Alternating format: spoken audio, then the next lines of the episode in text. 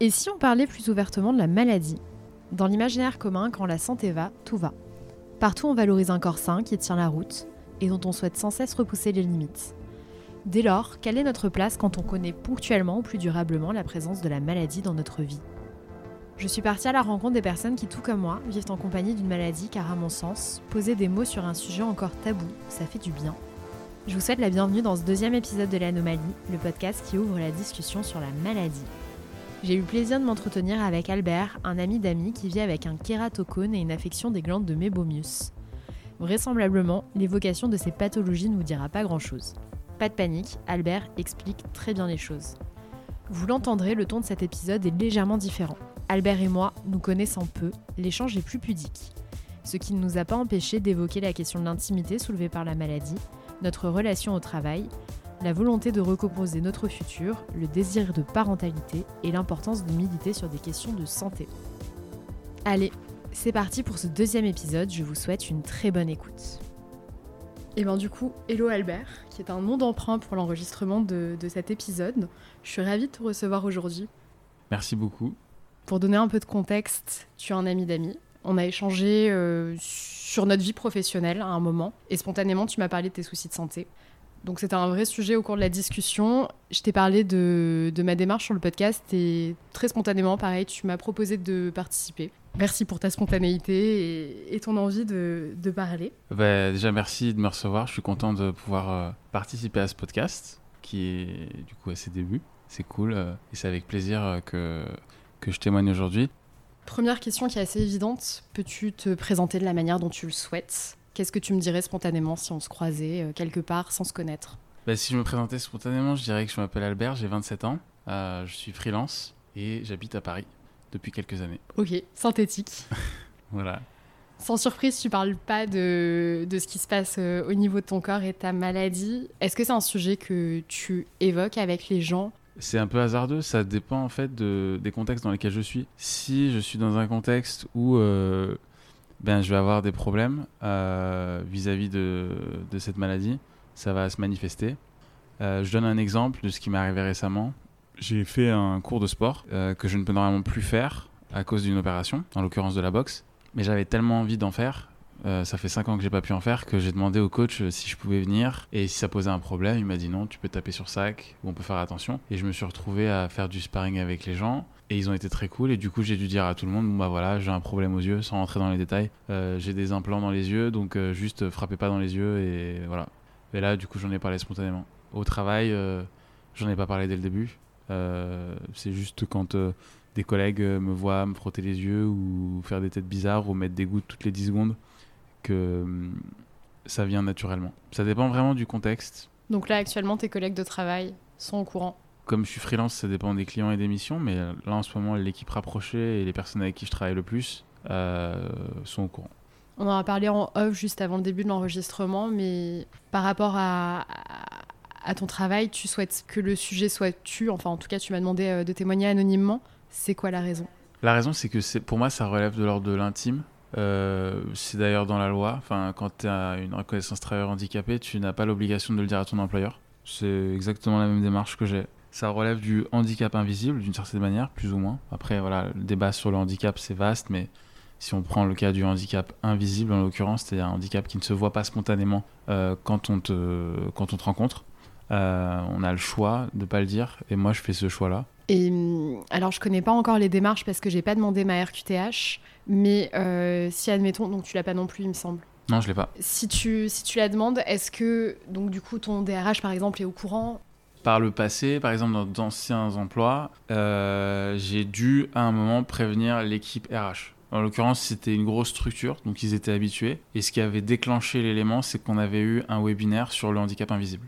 Et après, je m'étais présenté spontanément en disant, voilà, pour que vous soyez au courant, j'ai euh, ce problème. Euh, ce webinaire m'a donné envie de vous en parler parce que je vois que vous avez une culture assez ouverte sur le sujet et que vous comprendrez. Donc j'ai choisi de le dire au RH. Après, ce qui se passe généralement dans ces boîtes-là, c'est que les RH le disent, ils te demandent du coup si tu veux le dire ou pas. Euh, si on le dit, généralement, c'est qu'on veut prévenir ces N plus 1, N plus 2.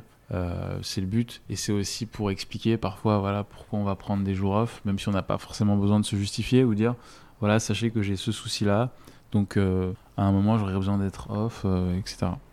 Avec mes collègues en ce moment, c'est vrai que je me suis retrouvé à le dire au-delà du fait de voilà, on se voit pas beaucoup parce qu'on est en travail à distance. Mais j'ai commencé à le dire parce que ben, j'ai beaucoup de rendez-vous médicaux et j'ai notamment un rendez-vous médical tous les mois, obligatoire. Je leur, ai, je leur ai, au début, je disais rien et puis après, bon, je dis voilà, j'ai ce rendez-vous ou ah, je peux pas, euh, j'ai ce rendez-vous pour mes yeux, etc. Et c'est quoi les réactions que tu as reçues? Très bonnes réactions. À l'heure actuelle, dans ma mission, les gens sont compréhensifs, à l'écoute et ça pose aucun problème. Enfin, depuis que je suis à mon compte, les réactions sont, sont bien meilleures. En fait, j'estime que j'ai pas à me justifier que voilà, c'est obligatoire, c'est personnel, donc ça les regarde pas. Même si la réaction était mauvaise, ça me ferait rien. Par le passé, en revanche, c'était beaucoup plus pesant et chiant quand j'étais salarié. Dans quelle mesure? Dans la mesure où bah, j'étais dans des entreprises euh, un peu parfois vieux jeu, où euh, avoir du temps off, même pour des raisons médicales, c'était mal vu. Ou alors que ça voulait dire que tu n'étais pas en bonne santé, donc que potentiellement tu n'allais pas être performant, etc. Donc ça, c'était très chiant et stressant ça a ajouté le stress de chaque mois bah, l'opération que je devais faire et le fait que je voyais très flou dans voilà ce qui allait arriver. Aujourd'hui, ça va mieux, j'ai une vision claire, une feuille de route, un processus médical de suivi et tout, et je suis rassuré. Et aussi, je suis bien encadré, bien entouré, j'ai mes spécialistes, je sais ce qui se passe, je sais comment améliorer la situation, optimiser euh, le temps de travail, etc.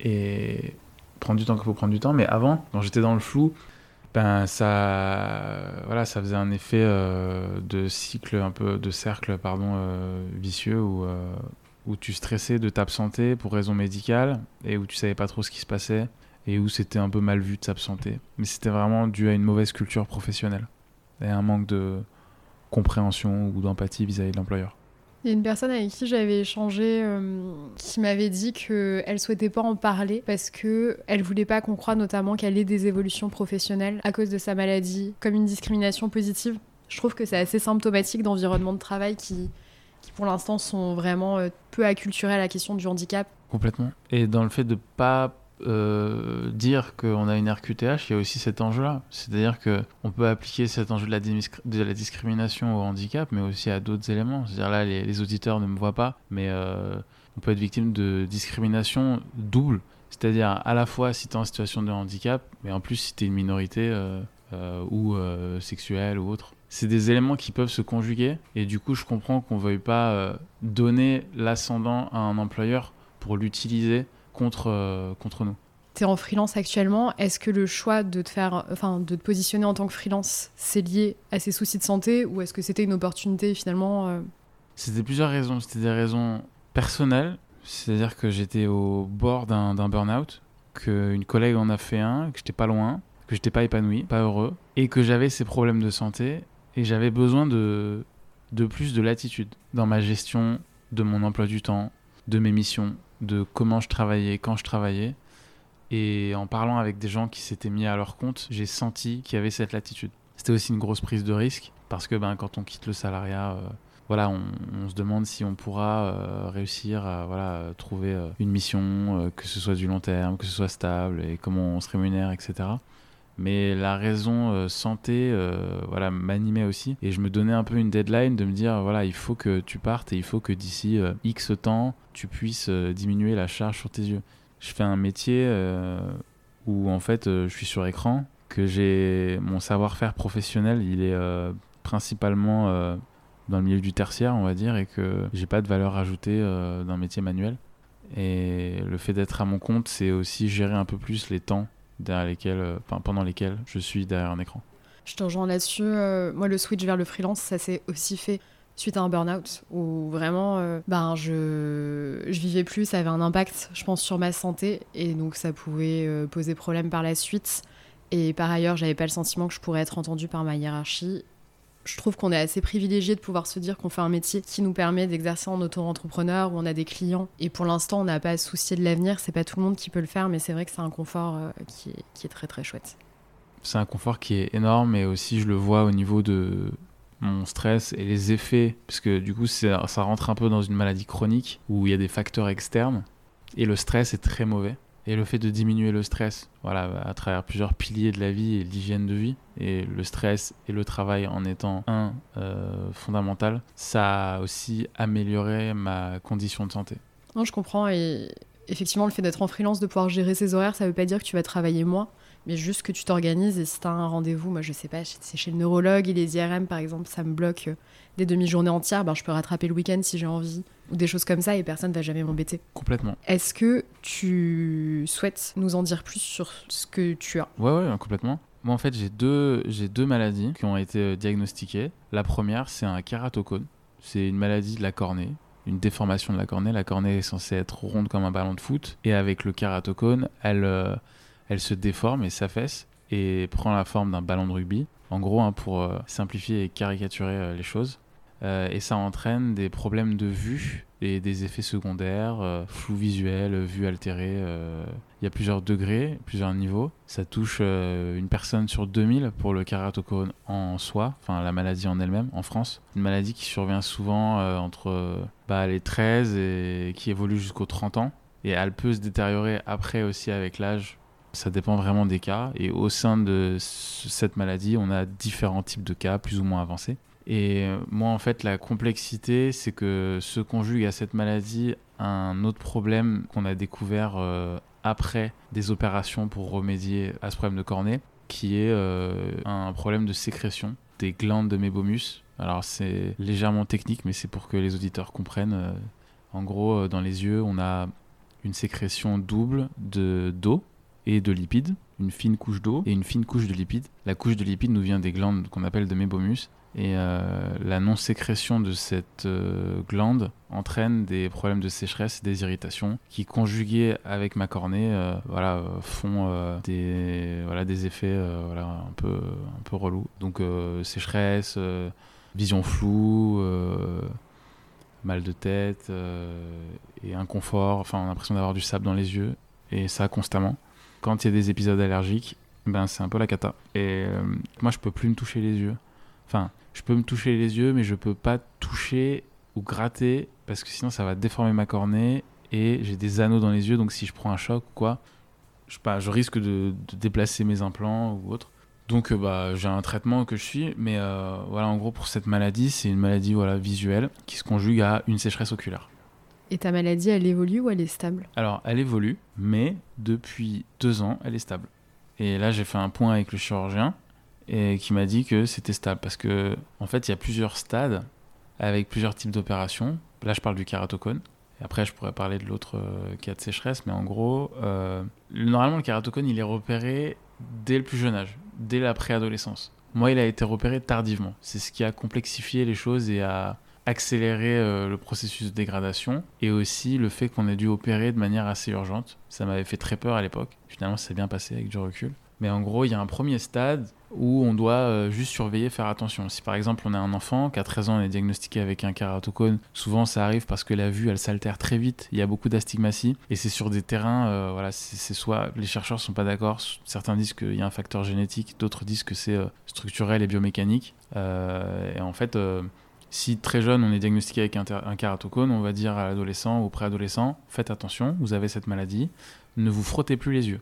Pour éviter la dégradation biomécanique de la cornée, on va dire, ne vous frottez plus les yeux, on va faire une correction pour la stigmatie, on va faire des bilans chaque année de topographie cornéenne avec des spécialistes, des bilans de la vue, correction adaptée, une hygiène oculaire au niveau du sommeil, euh, pas dormir sur la tête, euh, ne jamais se frotter les yeux, dormir avec un masque, on n'arrive pas à s'empêcher de se gratter les yeux. Si c'est repéré plus tardivement, et si la maladie évolue, il y a un deuxième stade. Aujourd'hui, on arrive dans les pays, euh, quasiment tous les pays européens et aussi d'autres pays dans le monde, à, à, mettre en fait de la vitamine A et à la chauffer et ça crée en fait une courge de, de renforcement de la cornée. On appelle ça le cross-linking. c'est la première étape. Et la deuxième étape qu'ils ont mis en place depuis quelques années et qui fonctionne assez bien, et c'est celle dont j'ai pu bénéficier, ça s'appelle les implants intracornéens. Alors ça dépend, chaque cas est différent, mais si la, géographie de la cornée euh, le permet, on peut en fait travailler cette géographie pour redonner une forme à peu près normale à la cornée, la rebomber en mettant des implants en creusant un tunnel avec un laser et en allant placer des anneaux à certains endroits. Et c'est ce que j'ai pu faire en 2021. Et après, euh, ça stabilise. Et là, depuis cette chirurgie, stabilisé. On devait refaire l'autre opération que j'ai mentionnée juste avant, le cross-linking, et finalement, pour l'instant, on n'en a pas besoin.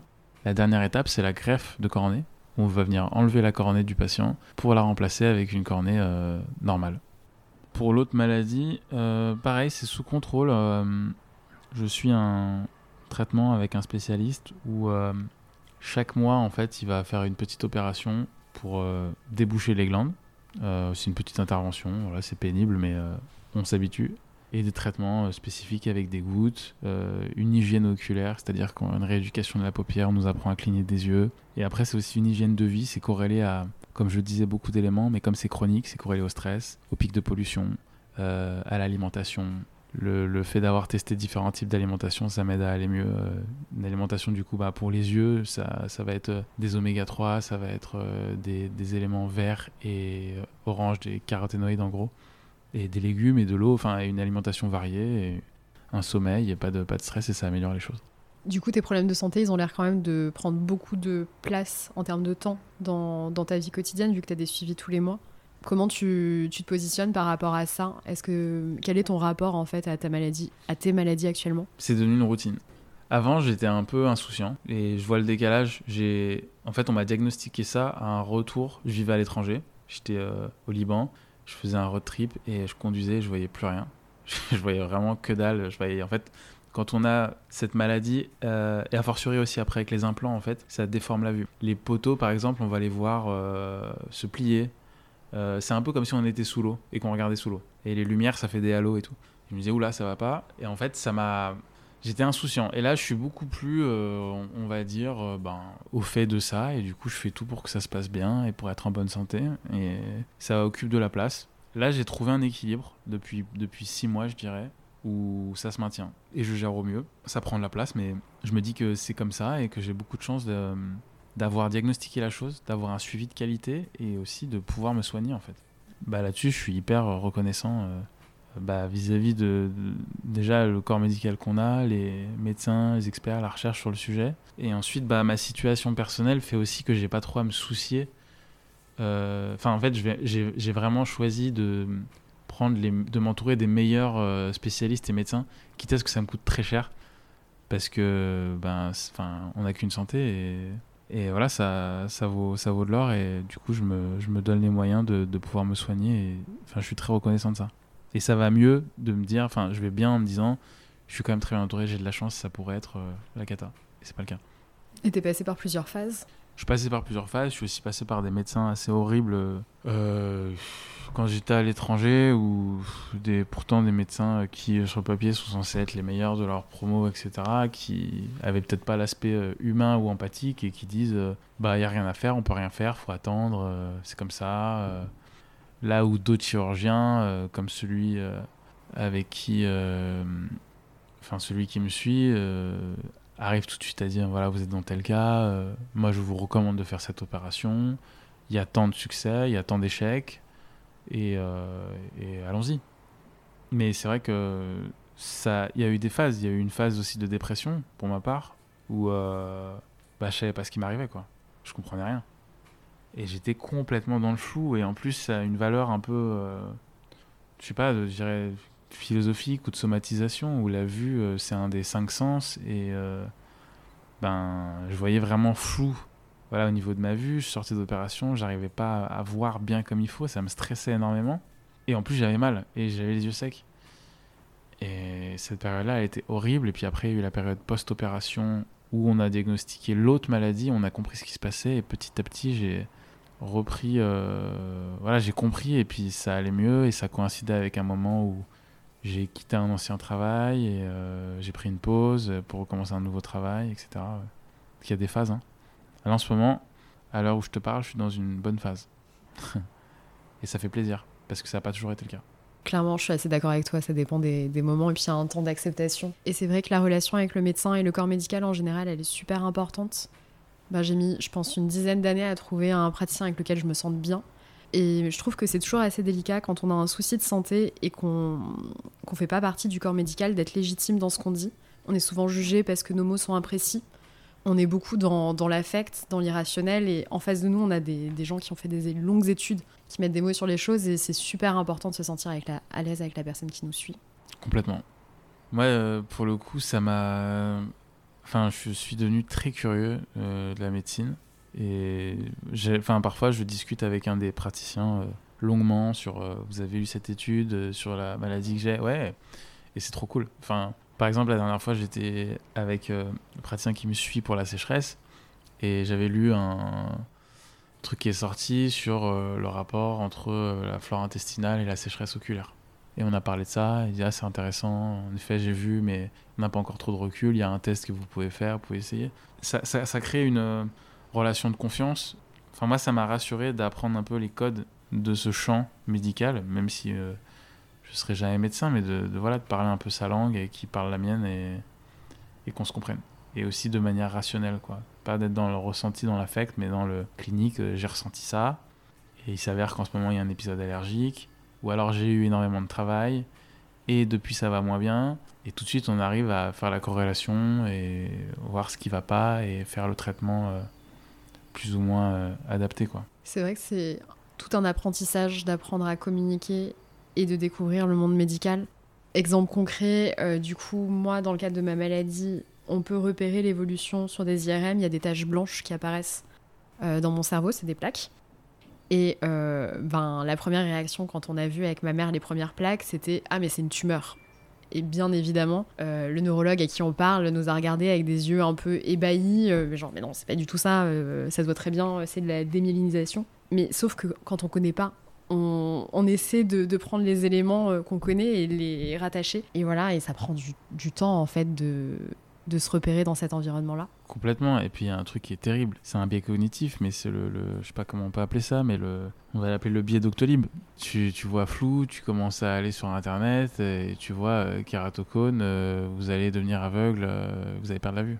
Ou inversement, vous avez mal à la tête, là vous avez une tumeur. Enfin, c'est hyper stressant et on se met à appeler tout le monde, à parler à des gens qu'on connaît et, et je sais pas toi, mais le fait d'avoir parlé avec des gens qui connaissaient la maladie.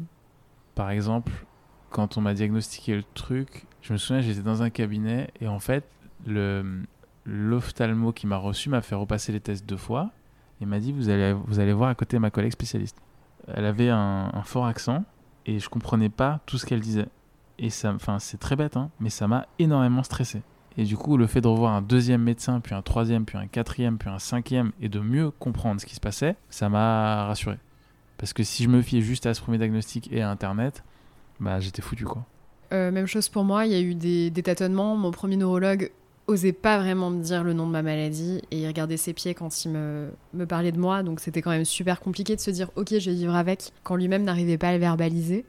Et en fait, euh, là j'ai changé d'établissement. Donc 9 ans plus tard, euh, qui me suit, je suis à la Fondation Rothschild et ils ont mis en place des cours sur la sclérose en plaques. Et donc j'ai fait mon premier cours euh, la semaine dernière et c'était trop cool. ils ont expliqué des choses, plein de choses de la vie quotidienne. Un exemple concret, c'est que j'ai des sensations de fourmillement dans les mains, souvent quand je fais du sport. Et je savais pas à quoi c'était dû et c'est un petit peu énervant quand tu sais pas ce que c'est, tu comprends pas, tu sais juste que c'est là. Et en fait, c'est lié à la chaleur. C'est juste que les, les influx nerveux ne passent pas aussi bien et donc ça crée cette sensation-là. Et maintenant, en fait, je sais juste que si je vais prendre une douche ou un truc comme ça, je suis soulagée. Et vu que je sais d'où ça vient, ben, je suis super sereine. Sauf que ces cours et ces dispositifs ne sont pas fournis à tous les patients. Pareil, je, te rejoins, je m'estime extrêmement chanceuse d'être suivie là-bas et d'avoir accès à, ces ressources-là. Et est-ce que tu es satisfaite là de, ton suivi en ce moment? J'ai vu qu'une fois mon neurologue, mais euh, il était vraiment génial. Et il a laissé euh, de la place durant la consultation à toute cette part euh, d'affect. Je suis super sensible et j'exprime parfois les choses de manière maladroite. Et il m'a écouté. Et j'ai trouvé ça très très cool.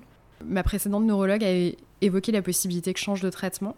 Et ça m'avait beaucoup, beaucoup stressé parce que je m'étais adaptée à celui-ci et je m'étais dit, je vais vivre avec. Et me projeter sur un autre traitement, pour moi, c'était super anxiogène, sachant qu'il y a beaucoup, beaucoup d'effets secondaires sur les traitements pour la sclérose en plaques. Mon nouveau neurologue m'a dit, ben, effectivement, ça peut être envisagé, mais il y aura un collège qui va se réunir, on va en discuter ensemble. Et le fait vraiment qu'il m'explique le parcours qui serait prêt pour décider de changer de traitement et le fait que je sois associée à cette décision, ça a désamorcé le truc. La dernière fois qu'on avait parlé, tu m'avais. Euh, alors, euh, je ne sais pas si j'exprime correctement les choses, mais tu m'avais expliqué qu'il y avait une possibilité que ta vue se dégrade ou que le métier que tu fais actuellement était peut-être pas compatible pour toujours avec ta maladie. Et j'avais le sentiment qu'il y avait un peu une période actuelle et que tu te projetais sur un après qui était plus créatif, notamment où tu ferais plein de choses sur lesquelles tu t'épanouirais. C'est vrai, j'ai dit ça et ça, ça, ça coïncide avec ce qui se passe en ce moment dans ma vie. C'est que à la base, euh, j'avais fait des études dans un champ voilà, littéraire, euh, sciences politiques, et je voulais faire une carrière euh, un peu classique, passer les concours, etc., être haut fonctionnaire. Petit à petit, et je pense que c'est lié certainement à cette maladie, bah, je me suis reconnecté un peu à un côté enfantin, on va dire, mais lié aussi à la littérature et à tout ce monde-là, à la musique. Peut-être que le fait d'avoir cette maladie-là et le fait de dire, bah en fait, voilà, faut juste que je diminue les écrans, ça m'a mis un coup de boost et il faut aussi dire que le fait d'être freelance, il y a un aspect, je trouve, euh, légèrement prise de risque, où tu te dis, ben, finalement, aller vers le monde de la création, c'est aussi une forme de prise de risque. Je ne sais pas si j'arriverai à en vivre. J'aimerais beaucoup, un jour, pouvoir euh, en vivre. À l'heure actuelle, je travaille en tant que freelance. La totalité de mon temps professionnel est dédié à mon auto-entreprise. Et le reste du temps, j'explore des champs créatifs qui me plaisent, l'écriture, la musique. Euh, en ce moment, je suis un peu jeté corps et âme dedans. J'ai un tempérament obsessionnel et parfois passager et parfois structurel. Donc ça veut dire que mes obsessions se transforment parfois en passion que je vais garder toute ma vie. Ou alors euh, je prends, j'explore et je jette et je passe à autre chose et j'ai une nouvelle lubie. En ce moment, à l'heure où je te parle, euh, il s'avère que c'est la musique. et c'est trop cool ça prend bien parce que j'arrive à la partager assez vite avec les gens et à me connecter aux gens. Et du coup, je me projette assez bien là-dessus et j'ai envie d'essayer d'explorer. Ça veut dire concrètement que j'aurai un peu moins de mon temps consacré à mon activité euh, en auto-entreprise et j'aimerais passer plus de temps à me concentrer sur des projets personnels. C'était un autre projet dont tu m'avais parlé. Oui, je sais bien. C'était un projet plutôt radio. En fait, c'est, je me suis rendu compte d'un truc, c'est que tout était intriqué dans une forme de rapport euh, à la réalité, de questionnement que j'ai sur le monde, et en fait de manifestation de qui je suis et euh, comment je me connecte à la réalité et à l'autre et aux autres. Et du coup, cet élément-là qui détermine un peu le fil rouge de, de, la vie, il va prendre des formes diverses. Le livre, là ça va être cette émission radio qu'on fait en ce moment où il y a une rencontre, un partage d'histoire et on va se connecter à des auditeurs qui vont avoir un, en eux une forme de, résonance de ce qu'on de ce qu'on dit, chacun à travers notre témoignage. Et la musique, bah, ce qui est assez fort, c'est que, euh, en l'occurrence, quand euh, on mixe devant des gens, une musique qui nous tient à cœur et qu'on va réussir à toucher l'auditoire et à se connecter à eux, il y a quelque chose de très fort qui se passe. J'imagine que c'est la même chose avec l'écriture et euh, avec toute forme d'art en fait. Et c'est cette chose-là qui, dont, je suis certain que, enfin, que je veux explorer parce que ça, ça m'anime beaucoup et ça m'enthousiasme. Voilà, pendant un moment j'étais plus sur un truc, euh, ok j'ai un problème aux yeux donc il faut que je fasse un truc où il n'y a pas d'écran. Donc euh, prof de sport parce que t'as pas d'écran. Ou alors paysagiste, ou alors je viens de la montagne donc guide de haute montagne, ou alors moniteur de ski. Ou... Et finalement je me dis, bah en fait il y aura peut-être toujours un peu d'écran et il y a aussi une forme de lâcher prise, c'est-à-dire si je vis toujours avec une forme d'épée de Damoclès au-dessus de ma tête et que je vois toujours le pire, ben je me dis, euh, certes c'est important de, bouger, mais peut-être que je vais passer à côté de quelque chose.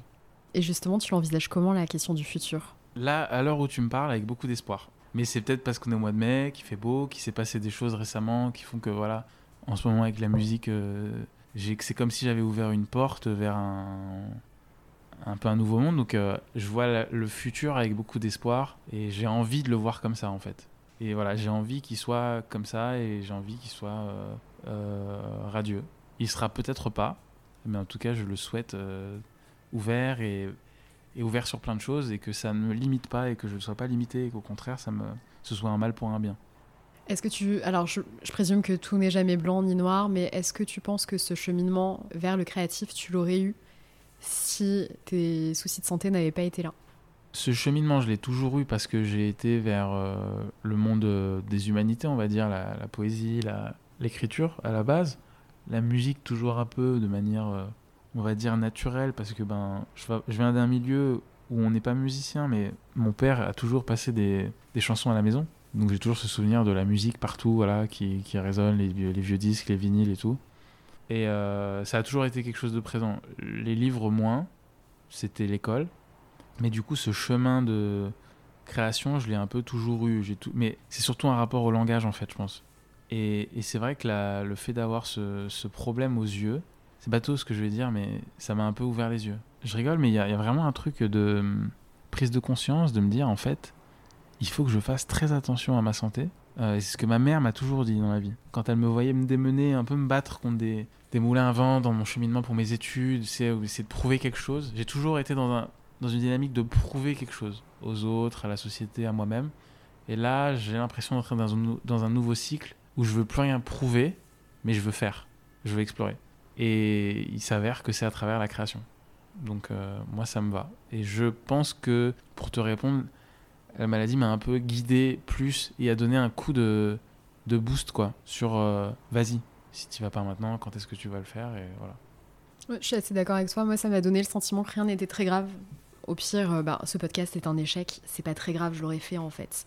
Et de me poser un peu la question de bah, est-ce que ça tient vraiment à cœur et est-ce que tu veux y aller? Le podcast, ça faisait un bouton que j'y pensais et, que je me disais que j'avais vraiment envie de donner la parole à des gens. Et en fait, de pas imaginer les choses de manière insurmontable et, et pareil, de, de voir l'échec comme quelque chose d'ok qui fait partie du processus. Et finalement, effectivement, c'est très agréable. Et je rebondis juste sur euh, ce que tu as dit au début. Quand tu apprends que tu as une maladie, quelle qu'elle soit, tu peux avoir euh, cet effet de dire Mon Dieu, il faut que je remette tout en question et que je m'adapte vraiment à ma pathologie. Euh, donc, moi, dans mon cas, par exemple, quand j'ai appris que j'avais une sclérose en plaques, bien évidemment, le stress, c'est pas bien. Et mon beau-père m'avait dit Bon, concentre-toi sur autre chose que ta vie professionnelle je suis pas complètement d'accord avec ça. Je dirais juste qu'il faut voir les choses différemment. Effectivement, par exemple, pour moi, le salariat, c'est un carcan. Et euh, donc, je travaille en freelance. Je choisis mes clients. Les échanges sont plus stimulants. C'est juste qu'à un moment, je me suis autorisée à, avoir, à prendre du recul et à regarder les choses d'un autre point de vue. Donc voilà, toi, quand tu disais que tu allais devenir guide de haute montagne, finalement. Euh... Non, finalement, non. Mais, mais je trouve ça hyper intéressant parce que ce discours qu'avait ton beau-père, c'est ces discours familial qu'on me tient aussi. À chaque fois que je parle avec eux, ils sont inquiets parce que je travaille euh, beaucoup. Enfin, je sais pas si je travaille beaucoup, mais à leurs yeux, je travaille beaucoup. Et je suis euh, entier dans ce que je fais. Et ça les inquiète. Ils me disent avec tes diplômes, tu peux tout à fait rentrer dans une grande entreprise et avoir un poste euh, avec euh, reconnaissance travailleur handicapé, avec des horaires adaptés, etc. Mais tout comme tu l'as dit, peut-être je crois que ça ne me convient pas et c'est pas ce que je veux faire. Et chacun a son rapport à voilà, sa maladie. Il y a différents types de maladies avec différents types de degrés de handicap. Et moi, je, tiens à le dire, je m'estime comme très heureux. Je pense qu'il y a tout un truc de définir les limites qui sont acceptables. Par exemple, il y avait un, panel de trucs où, où je me suis dit, oulala, ça va plus être possible comme avant. Je me suis dit, peut-être qu'il faut que je réfléchisse plus globalement à la question du stress dans ma vie. Étant maxi anxieuse, ben, il a fallu que je me pose euh, cette question-là. Le problème, c'était pas mon job, c'était moi. Enfin, la manière dont j'abordais les choses et le fait de toujours apprécier et travailler sous tension, euh, de travailler dans le rush. Et donc, je ne le fais plus et je crois que c'est plutôt pas trop mal. Et comment tu gères ça? Le stress maintenant? Ouais. bah, Je me dis que rien n'est grave. Et, euh, et, je vais tendance, j'ai avoir tendance à fuir les situations qui sont anxiogènes pour moi. Il y a pas mal de managers par le passé qui m'ont mis la pression sur des choses absurdes et qui valaient pas la peine que, par exemple, je dorme pas la nuit. Bah, ça, je le ferai plus. Bah, t'as bien raison. Il faut plus le faire et personne ne doit le faire. je reviens vachement en arrière euh, par rapport au début de notre échange. Donc, tu mentionnais le fait que la maladie était un sujet intime. Mais pourquoi est-ce que tu es venu aujourd'hui, du coup? Bah, Très bonne question. Parce que, comme tout ce qui relève de l'ordre de l'intime, ça touche toujours l'humanité. Et je trouve que ta démarche est très belle et qu'elle m'a touché et que de mon petit point de vue euh, de personne avec euh, cette euh, situation, cette maladie, j'ai la possibilité aujourd'hui d'en parler. Alors déjà, ça fait du bien, c'est cathartique. Et ensuite, j'imagine et j'espère que des personnes qui, ont, qui sont dans mon cas ou qui commencent à être dans la phase que dans laquelle j'ai pu être précédemment ou autre se retrouvent dans mon témoignage et puissent être rassurés de se dire qu'il y a, y a des solutions et que peuvent, euh, ils peuvent être accompagnés, que voilà, la phase que j'ai vécue euh, de, stress et de, de flou total, euh, bah, si ça peut altérer ça, c'est cool. Et, ensuite, parce que la démarche de ton podcast, bah, je, la trouve, je la trouve top. C'est qu'en parlant de l'intime, et j'y crois profondément à ça, c'est, on a ça dans tout, dans les films, dans les romans, dans les poèmes, dans la musique, c'est souvent des gens qui parlent alors de là où ils sont, de choses très intimes, et c'est souvent ces choses-là qui touchent le plus de monde possible. Donc c'est pour ça que même si j'ai un tempérament assez pudique, j'ai choisi de venir ici. Et aussi parce que j'ai, euh, je me suis senti très connecté à la discussion qu'on a eue et que je sentais qu'on avait beaucoup de choses à se dire et puis euh, que je trouvais ça euh, sympa. Et je te remercie encore de, bah, de me donner cette possibilité. Avec grand plaisir. C'est un peu le, le but du podcast de, de dire quand on se trouve confronté à une pathologie qu'on apprend, on se sent parfois très seul. Euh, ça fait parfois beaucoup de choses à, à, gérer.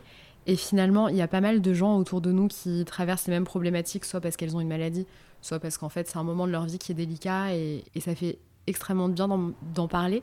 En lançant le podcast, j'ai commencé un peu plus à parler de ma pathologie, tout ça, et j'étais impressionnée du nombre de personnes autour de moi qui avaient des soucis de santé. Et actuellement, là, le début de la saison, c'est qu'avec des gens qui font partie de mon entourage proche. Et en fait, il y en a des tonnes. Et le fait, moi, d'avoir osé mettre des mots là-dessus, ça m'a permis de débloquer plein de conversations que j'aurais jamais eues. Alors toi, quand on a échangé, tu m'en avais parlé en premier avant que, que j'évoque le sujet. Mais il euh, y a des personnes qui m'ont jamais parlé de leurs soucis de santé et c'est vraiment un poids. Et en fait, d'avoir dit, ah ben moi j'ai une sclérose en plaques, tout ça, et ben on a eu un échange trop cool. Ouais, donc ce qui est chouette, c'est que ça libère la parole. À un moment, je croyais que tout le monde allait bien autour de moi et que j'étais la seule à, tu vois, être triste ou, ou avoir des. Ben, parfois, je sais pas, j'ai fait un burn-out et tout, et je pensais que j'étais la seule. Et en fait, euh, peu de gens vont foncièrement bien, et c'est ok, il faut juste euh, en parler. Là, je, vais faire un mention d'une discussion que j'ai eue il y a quelques jours. Euh, je travaille dans un coworking et il y a une personne extrêmement jeune euh, dans ce coworking qui, est présente et qui nous a parlé de, de la dépression qu'elle a traversée. Et en fait, on a passé deux heures à parler de, nos troubles de la santé mentale. Et c'était vraiment trop chouette. Et j'espère qu'il est parti en se disant, euh, en fait, il y a, plein de gens qui, ont les mêmes soucis que moi et, c'est OK, on peut vivre avec et donner, euh, le change tout, en, étant en phase avec ce qui nous arrive. Ouais, c'est vrai, c'est vrai. C'est très, très juste. Et autour de moi, j'ai observé aussi beaucoup de gens pas bien, malheureux. Après, c'est aussi une question peut-être d'âge, de génération. Tu as évoqué le problème de santé mentale. On est aussi à un moment où les... Là, sur la question du fait que la parole se libère à travers aussi ta démarche et ton podcast, ça, ça aide beaucoup à mettre des mots sur les choses, à pouvoir en parler, à avoir d'autres témoignages et à dire ah, aussi cette personne-là a traversé ça, on n'est pas seul.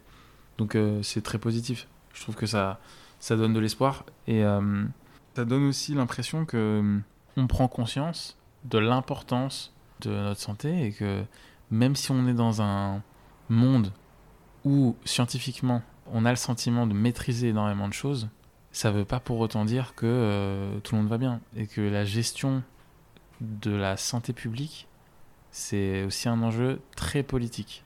Et pour moi, c'est un enjeu qui est ancré dans le discours, beaucoup. Et dans la façon dont on a de prendre soin c'est quelque chose qui revient beaucoup. Le care, c'est un des thèmes du, du, moment, du siècle. Mais c'est aussi de prendre soin les uns des autres. Et je pense que c'est pas pour rien que politiquement, si la société va mal, euh, c'est aussi parce que nous, on va mal et qu'on n'est plus aussi présents les uns pour les autres. Que, en fait, on devrait pouvoir parler assez librement de, de ce qui va pas bien et s'entraider. Et c'est voilà, c'est la base. Et j'ai l'impression qu'on a un peu perdu ça. Enfin, je dis perdu, je sais pas si on l'a jamais eu, mais je sais que, par exemple, moi, dans ma culture euh, qui est double, française et, maghrébine et euh, africaine.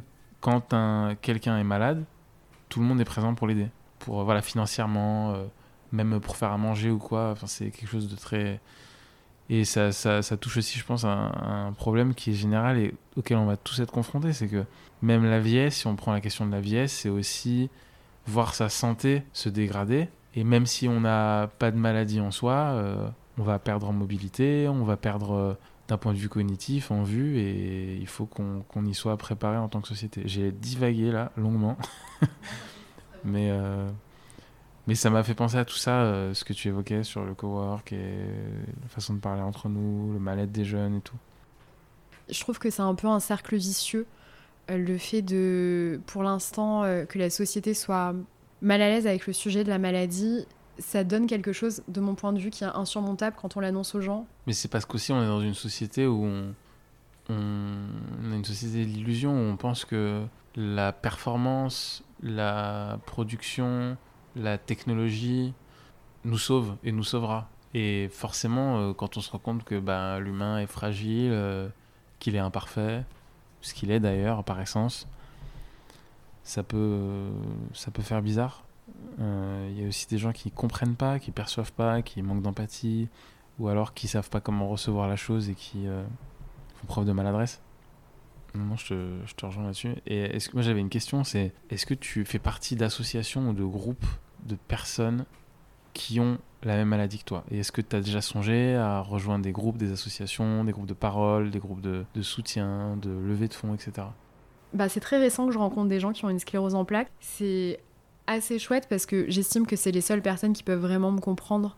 Et la semaine dernière, j'ai fait mon, cette formation où j'ai échangé avec d'autres malades. On est une quinzaine. Ça m'a fait beaucoup de bien de me rendre compte. C'était beaucoup de personnes en fait qui venaient d'apprendre leur maladie et je voyais qu'elles. Alors, je, je me réjouis pas que les gens aillent mal, mais j'ai vu que c'était un bouleversement pour tout le monde. Et rétrospectivement, ça m'a permis de me dire, ok, ben le fait que tu fait sans doute une dépression à l'époque et que ça a bouleversé ta vie pendant, je pense, 7 ans, ben, c'est entendable. Il y avait une personne à côté de moi qui disait qu'elle n'arrivait pas à dire le nom de sa maladie. Moi, pendant très longtemps, j'ai dit que j'avais une suspicion de sclérose en plaques parce que je me sentais pas légitime et donc ça m'a fait trop du bien. Et le dernier point, euh, je me sens pas apte pour l'instant à plus m'investir aussi parce que tu es confronté à la souffrance des gens et pour l'instant, parfois à la souffrance des gens en tout cas, euh, des personnes soit qui ont des symptômes très agressifs et donc je me sens pas légitime pour dire quoi que ce soit vu que moi je vis très bien avec, soit des questionnements ou euh, un mal-être psychologique pareil avec lequel euh, je sais pas quoi faire, soit je vais m'en vouloir d'aller bien, euh, soit j'ai peur d'être maladroite dans ce que je vais dire et donc pour l'instant je préfère rester de côté. Non, mais je comprends. Moi, j'ai le même, même sentiment que toi. Je, je- vraiment, je partage vraiment ce point de vue aussi. J'ai le même sentiment. Je me sentirais pas légitime. Le seul truc qui me saoule et sur lequel j'aimerais faire quelque chose si je rejoins des groupes de parole, etc., euh, ou des associations, c'est sur le plan politique. Pour la reconnaissance de la maladie. Moi, j'ai eu des opérations. Ça m'a coûté très cher. Mais j'ai eu la chance à l'époque d'être dans une entreprise privée à l'étranger qui avait une mutuelle exceptionnelle. Parce que l'ancien PDG avait eu des problèmes de santé, donc il avait pris la meilleure mutuelle possible. C'est-à-dire que j'ai pas déversé énormément d'argent pour me faire opérer. L'opération a coûté plusieurs milliers d'euros. Et la prise en charge de la sécurité sociale était à hauteur de, je sais pas, 10% de l'opération. Alors que sans ça, je serais vraiment euh, encore euh, mal. Et aussi, bon, j'ai euh, prise en charge maladie longue durée. On a un système de santé qui, quand même, par rapport au reste du monde, nous offre beaucoup de, de droits. Mais sur euh, le kératocone et la sécheresse, on a des progrès à faire sur la prise en charge. Tu parles des aspects financiers, mais voir des spécialistes, souvent, euh, c'est un moment qui est structurant, soit dans notre année, euh, soit dans notre semestre. On n'a pas l'occasion de, voir souvent notre, euh, notre médecin. Et en fait, il y a peu de temps qui est consacré aux patients. Souvent, on n'a on, on- pas l'occasion de formuler correctement nos questions. Il y a peu d'accompagnement qui est réalisé. Encore une fois, nous deux, on a la chance de pouvoir nous documenter, d'avoir le temps nécessaire pour apprendre ce, qu'on a, mais ce que je retiens de, ma formation de la semaine dernière et de mon échange avec d'autres patients, c'est qu'il y en avait certains qui avaient beaucoup de questionnements et qui malheureusement n'avaient pas l'occasion d'échanger très souvent avec leur neurologue. Il y avait plein de questions qui restaient en souffrance et ça, en suspens, pardon, et ça générait une grande souffrance. Et euh, ça, je pense que c'est un sujet de santé publique de c'est pas seulement un accompagnement médical, mais en fait, c'est une approche plus holistique et de dire, ben, il y a une dimension euh, clairement de santé mentale, psychologique, et le traitement de la pathologie doit être pris au global. J'ai une question, tu as vachement parlé de littérature, musique, tout ça. Est-ce qu'il y a des œuvres qui t'ont marqué et dans ton cheminement euh, par rapport à, ta maladie? Alors, euh, non, pas en particulier.